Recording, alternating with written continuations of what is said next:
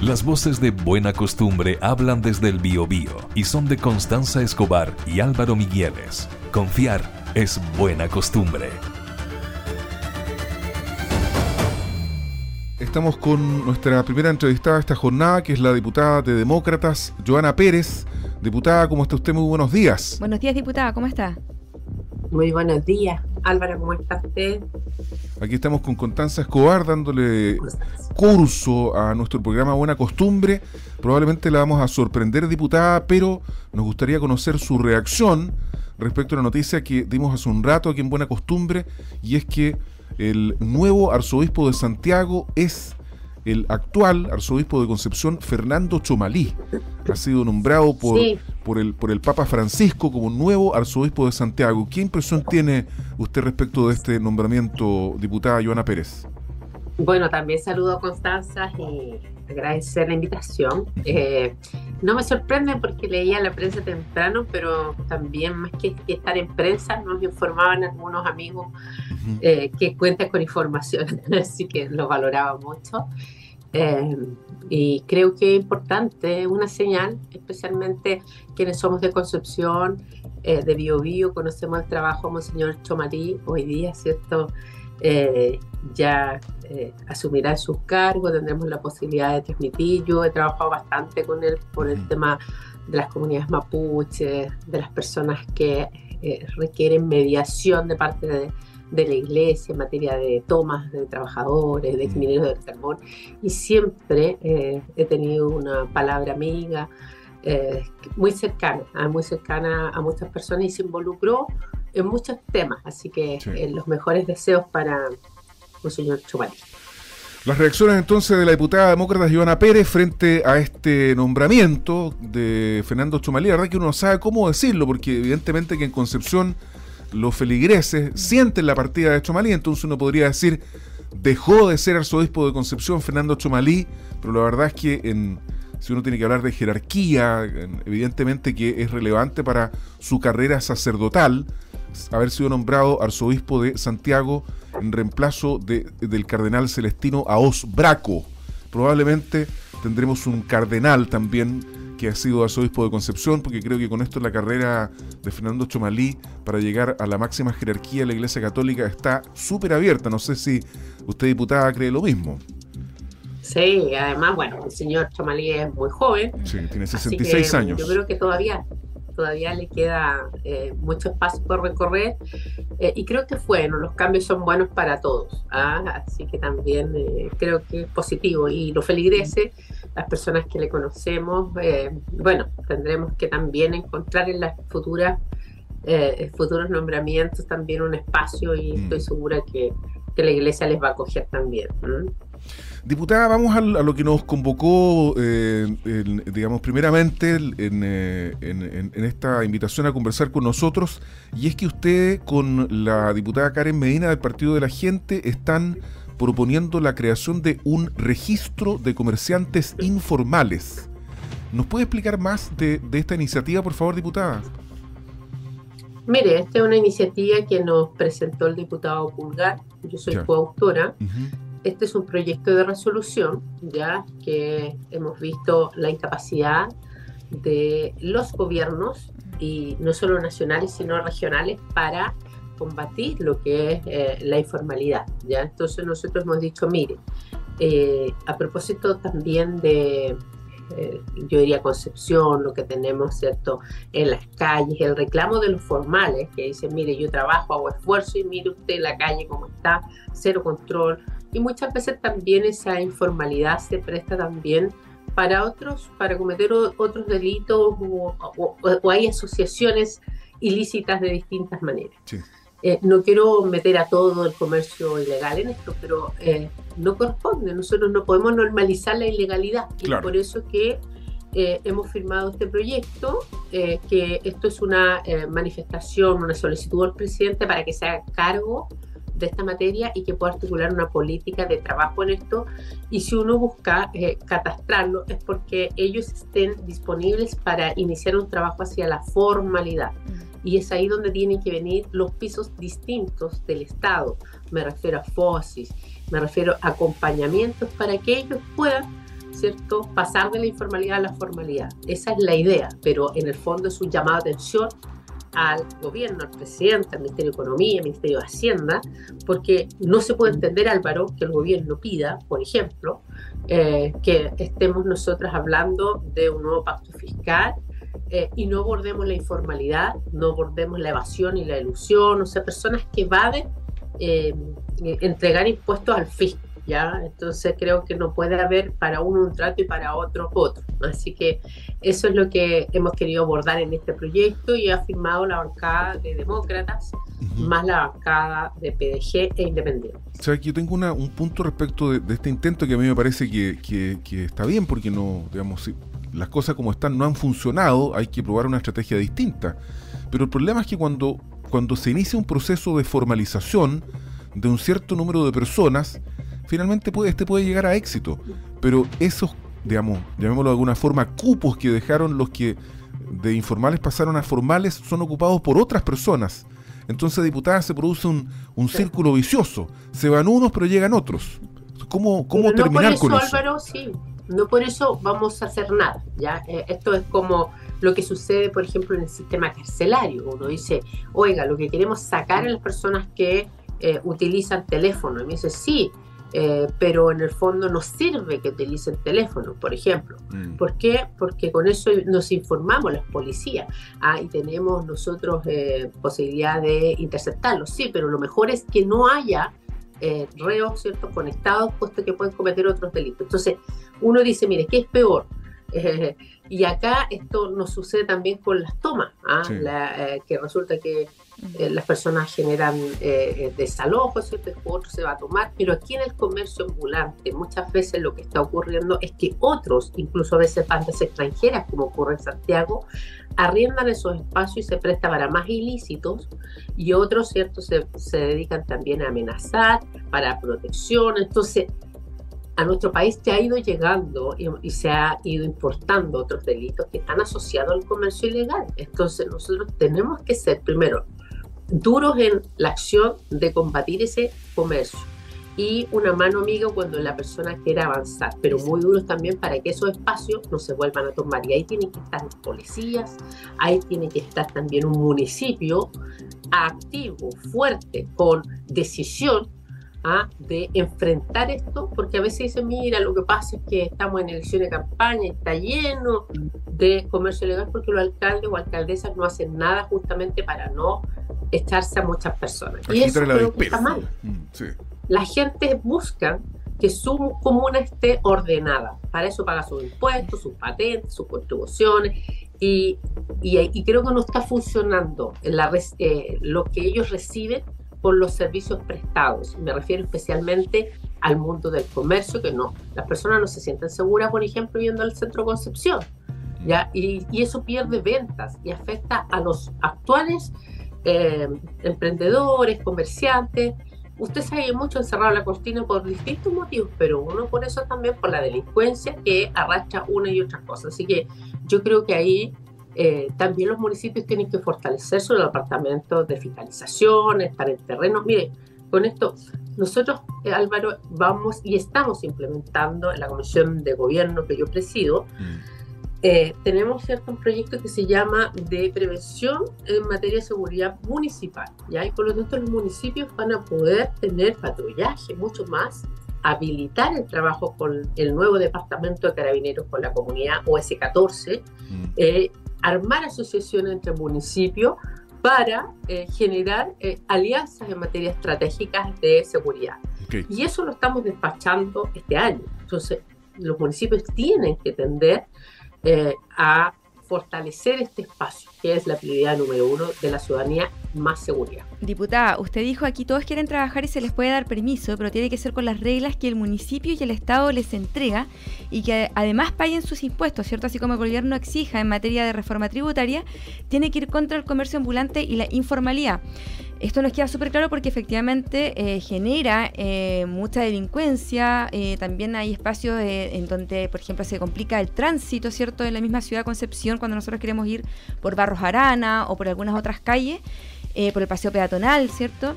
Entonces, efectivamente hay una serie de situaciones que complejizan eh, la situación irregular de, estas personas. Pero, ¿cuáles serían las medidas que se van a tomar eh, y los apoyos que se van a entregar para los comerciantes eh, informales?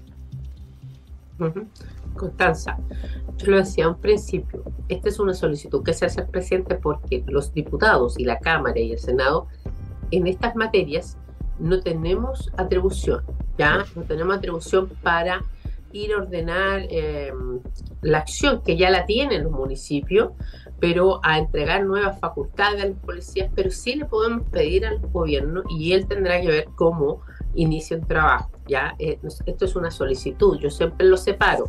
¿Por qué? Porque no es una ley lo que nosotros eh, presentamos, un proyecto de resolución. Entonces nosotros no entramos en el detalle porque es atribución del gobierno y de los municipios articular una estrategia contra el comercio eh, ilegal ya o, informal. Ya podemos buscar distintos nombres dependiendo de si pagan un permiso, si se ubican en lugares que no corresponden. O sea, yo creo que hay hasta situaciones como que no es una política nacional, como que depende de dónde, depende de quién sea, del alcalde o la alcaldesa. Eh, entonces creo que está muy desordenado nuestro país y, se proliferan muchos delitos que día a día son eh, distintos y nuevos. Así que yo espero que el gobierno tome el guante eh, y que también este es un tema que a lo mejor uno pudiera decir, mira, si, si no es tanto, estas personas necesitan trabajar, eh, y al final terminamos justificando todo. Y hoy día yo creo que hemos eh, echado a perder el país con esa liviandad, con esa normalización. Entonces ya llegó el minuto de ordenar la casa entre todos y todas. Por eso hemos dicho municipio, gobierno, ¿por qué no también los gobiernos regionales que también pudieran abrir una línea de trabajo para justamente estas personas con apoyo de estos organismos y abrir, vamos a tratar de formalizar y ayudar, dar un pequeño capital de semilla a estas personas para que emprendan, pero las sacamos de esta informalidad y las hacemos que entren al sistema formal. Y además eh, eh, enseñarles que al evadir ciertos eh, impuestos también le hacen un daño a ellos mismos, puesto que estas mismas personas son beneficiarias de bonos y otras cosas, sin duda. Por eso a veces muchas personas les gusta estar en el anonimato y en la informalidad, porque es como que recibe bono, ¿me entiendes? Entonces, si no le aparece ningún ingreso, no pagan nada, tienen la gratuidad en muchas materias, entonces es injusto. Y yo creo que basta, tenemos que ordenar eh, muchas materias. Ya después del estallido, yo creo que todos tenemos que hacer un mea culpa. Eh, y creo que hay cosas que fueron positivas, que yo las tengo como un, temas que tenemos que seguir luchando y otras que fueron negativas porque llevaron al país cierto al asistencialismo y a otras materias que no condenamos la violencia Además, yo creo eh, todo todo lo que lo, que va eh, involucrado. Yo creo para terminar diputada que hay una una transformación eh, progresiva de, de, la sociedad laboral hacia la informalidad. Y a mí me parece que eso es particularmente grave. Y más grave todavía es cuando las personas no valoran la formalidad. O sea, dicen, me conviene más ser informal que, que formal. Y eso es muy peligroso, digamos. ¿ah? Exacto. Porque se produce, eh, digamos, una... Por eso, Álvaro, muy bien, muy, buena reflexión. Por eso nosotros le hemos dicho al ministro, y yo fui quien rechazó la reforma tributaria porque nosotros le decíamos, ¿qué incentivo tiene el que ha hecho todo el esfuerzo? Estamos ahogando a esa persona y resulta que acá tenemos casi un 50% de informalidad, y nadie lo está abordando. Entonces le dijimos al ministro, sea creativo, busque otras fórmulas. Y, el gobierno estaba en eso, yo eso también lo valoro. Estamos hablando de pacto fiscal, ellos mismos han hecho una culpa en el Estado, que que es talento, que tiene mucho tramitología, que una persona que quiere emprender y sacar un negocio se puede demorar seis años en algo que va a construir en un año. Entonces es una cosa ilógica ¿ah? que, que, tiene nuestro país y tenemos que resolverlo y que es institucionalidad del Estado. Gracias, diputada, por la conversación de esta mañana. Que esté muy bien, que tenga buen día. Muchas gracias, buen día, Constanza y Álvaro. Gracias. Cada mañana desde las 7 te proponemos la buena costumbre de entrevistar a mujeres y hombres que viven en nuestras ciudades por Metropolitan 885 FM. el senador Gastón Saavedra, a propósito de esta misma circunstancia, Fernando Chomalí es el nuevo arzobispo de la Arquidiócesis de Santiago ante la renuncia por edad de Celestino Aoz. Aquí está la palabra del senador Gastón Saavedra. El nombramiento de Monseñor Chomalí como arzobispo de Santiago de, grafica que eh, se reconocen los méritos, el trabajo pastoral desarrollado por eh, eh, Monseñor en nuestra provincia, particularmente la arquidiócesis de Concepción, acompañando a, los que sufren, acompañando a aquellos que sienten que sus derechos estaban vulnerados.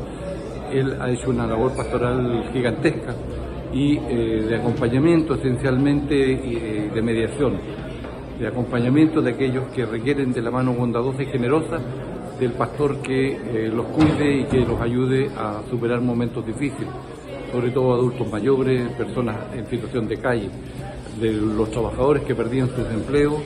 Vimos cómo él entregó un testimonio de la consecuencia de ser pastor y al mismo tiempo acompañar aquellos que estaban eh, sufriendo y necesitan el acompañamiento de eh, un pastor como Monseñor Chomalín. Desearle eh, que le vaya muy bien, porque hoy se transforma, por lo tanto, en la voz principal desde el punto de vista moral en el país y esperamos que cumpla a cabalidad con ese rol en un momento en que la patria necesita justamente la palabra y la orientación desde el punto de vista moral para la superación de las situaciones que tenemos pendientes en el camino del fortalecimiento de la democracia y al mismo tiempo de eh, que se consume todo lo que son los derechos que están pendientes y que fueron parte de eh, la explosión social en su momento y que también Monseñor Chomalí eh, tuvo palabras para aquellos que no tienen las pensiones que corresponden, que no tienen la educación que corresponde, que no tienen la vivienda y viven en campamento y que no tienen el trabajo eh, digno que también corresponde. Las palabras de mm, las reflexiones más bien del senador Gastón Saavedra, senador socialista, que es un hombre creyente, a propósito de, del nombramiento de Fernando Chomalí como arzobispo de Santiago. Hay que decir que en su paso por Concepción, que fueron 12 o 13 años, si mal no recuerdo, puso un em, especial énfasis hacia los grupos marginados y descartados. Por ejemplo, ya lo mencionábamos un rato, eh, hay que destacar la creación de la lavandería industrial 21, con empleo remunerado a 55 jóvenes con síndrome de Down. Hay algunos de ellos que han salido de la lavandería y están trabajando en empresas e incluso en algunas universidades. Este fue un proyecto exitoso de inclusión social que lo llevó a emprender después con la cafetería 440, que cumplió cuatro años, creo, hace muy poco, y también de un invernadero para promover el trabajo y la dignidad de las personas con síndrome de Down. También es un, ¿sí? No, yo creo que, claro, en ese sentido ha sido bastante pionero, ¿cierto?, en tomar acciones eh, tan concretas respecto a, la inclusión social en todos los sentidos, no solamente en, para las personas en situación de discapacidad, sino que también para las personas que se encuentran en situación o contexto de vulnerabilidad social. También creó el albergue móvil, este bus refaccionado, en donde él atendía con comida, con alojamiento incluso a Oye, yo fui voluntaria alguna vez del albergue móvil. Ah, mira. Fui a entregar comida, es que varias veces iba a la plaza y un par de veces eh, apoyé cierto la gestión del albergue móvil y la verdad es que es eh, súper interesante, o sea, súper bonito el trabajo que se hace desde el albergue móvil. Claro, efectivamente, el, eh, también creó una hospedería para los familiares de pacientes del Hospital Regional de Concepción que venían de fuera de la ciudad. También está la fundación, la labor en la Fundación Ciudad del Niño, mm. que atiende a 1.500 niños que llegan desde los tribunales de familia. También con, como la presencia de la pastoral social en todas las parroquias. En el ámbito eclesial... ¿No? ¿Ah? Contestó el. Ah, estamos con Fernando Chumalí, arzobispo, buenos días. Aquí estamos desde buena costumbre. Álvaro Migueles le habla con Constanza Escobar. Qué, buena costumbre de llamarme. Sí. Oiga, arzobispo, la verdad que uno está con sensaciones encontradas. ¿ah? Así es, emocionados por su partida, Monseñor. Claro. ¿Cuáles son sus palabras para la gente que lo quiere, que, que le ha seguido en su rol de pastor de la iglesia de Concepción? ¿Cómo se siente, arzobispo? Bueno, son sentimientos encontrados, bien complejos, porque llevo 12 años en Concepción que han sido muy intensos, mm. muy hermosos, Eso por un lado donde hemos podido generar una comunidad, pero por otro lado yo tengo un voto de obediencia y el voto de obediencia se cumple y el Papa ha puesto la confianza en mí para asumir en Santiago y la verdad que llego llego sin sin grandes ínfulas, llego a primero a mirar lo que hay, yo estoy acá hace 12 años eh, y ver de qué manera puedo aportar con lo que soy, nada más que eso. No voy a llegar a hacer grandes cambios ni nada. Y además que el camino está trazado, que es una iglesia pobre para los pobres, espero ser un, arzobispo, como dice el Papa, con olor a oveja, y, anunciar el Evangelio, que es lo que más me importa, y sobre todo preocuparme de la gente que está más, más desvalida, más sola. Tenemos desafíos importantes en Chile con los adultos mayores, con las personas con algún tipo de discapacidad, y tratar de, desde el rostro del Evangelio, servirlo a ellos. Eso es. Arzobispo, usted hizo muchas cosas. Eh, Estábamos antes ahí mencionando algunas de, del gran listado de cosas que, mm. hizo para Concepción y para las personas, ¿cierto? En temas de inclusión social. Y Cosas concretas mm. que, que, eran, más que la palabra, pasaba a los hechos, pero también se involucró en algunas situaciones complejas. Por ejemplo, aquí, aquí, hay un auditor que me dice que ustedes trajo una huelga de hambre más larga que se tenga registro en la cárcel de Concepción. No, lo que pasa es que la injusticia las injusticias claman al cielo, o sea, quedar indiferente frente a, a personas que entregan la vida y, terminan sin nada, a, mí no me parece eso y si me piden ayuda yo la voy, tan simple como eso. A veces me da bien, otras veces no me va bien, pero el espíritu de servicio está. ¿Qué le habría gustado hacer en, en Concepción y que no logró arzobispo? A mí me hubiese gustado que cada católico cada católico pudiese tenga una obra social concreta. Mm. Cada católico.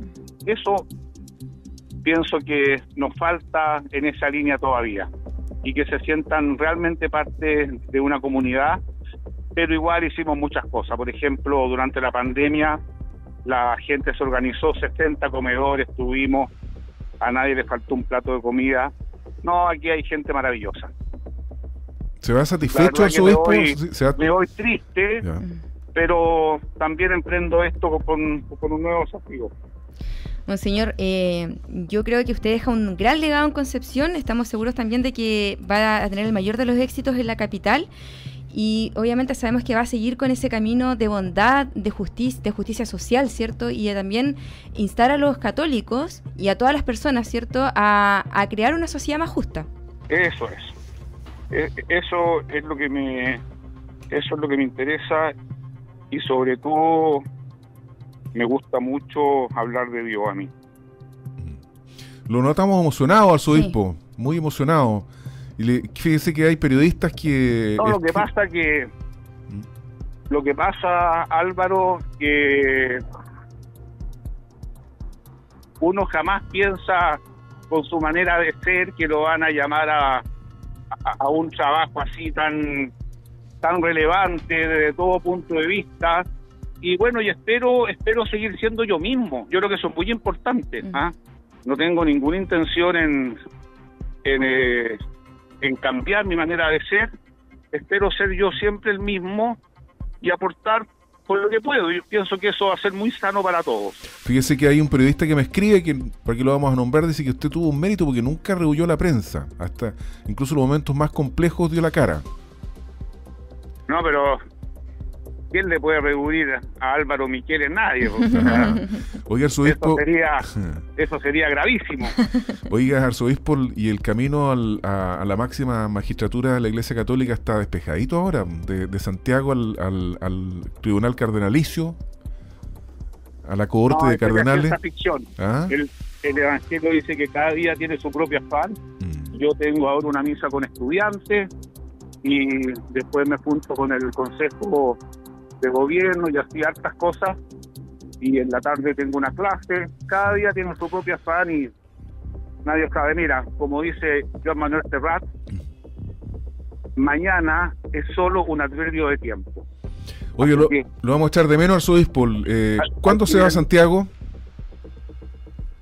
Mira, ya en este minuto estoy entrando y saliendo, entrando y saliendo, pero voy a asumir el 16 de diciembre. Pero a partir de hoy ya empiezo a ir y venir porque tengo que ver muchas cosas allá, ya me están llamando, pero voy a hacerlo todo sin prisa sin pausa y, y tranquilo. Pues al final Arzobispo, usted a las nueve eh, y media de la mañana va, a hablar ahí frente a la catedral. También tiene contemplado eso, ¿no? ¿Verdad? sí.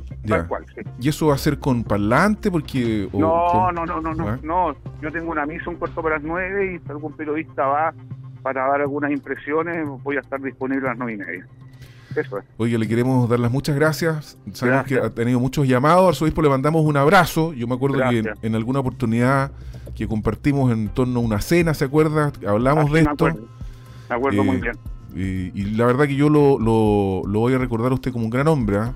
Y le vamos a echar de menos, le mandamos un gran abrazo. No, tampoco me voy a la luna. Eso, no, lo vamos a extrañar. En Santiago va a estar ocupado, el obispo ya. Allá los desafíos son mayores. ¿Ah? Ya, gracias. Que esté muy bien. Mucho éxito. Chao, gracias. Muy amable.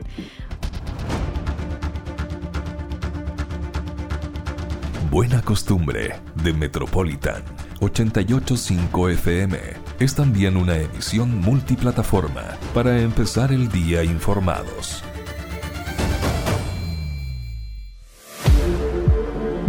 Metropolitan 885 FM.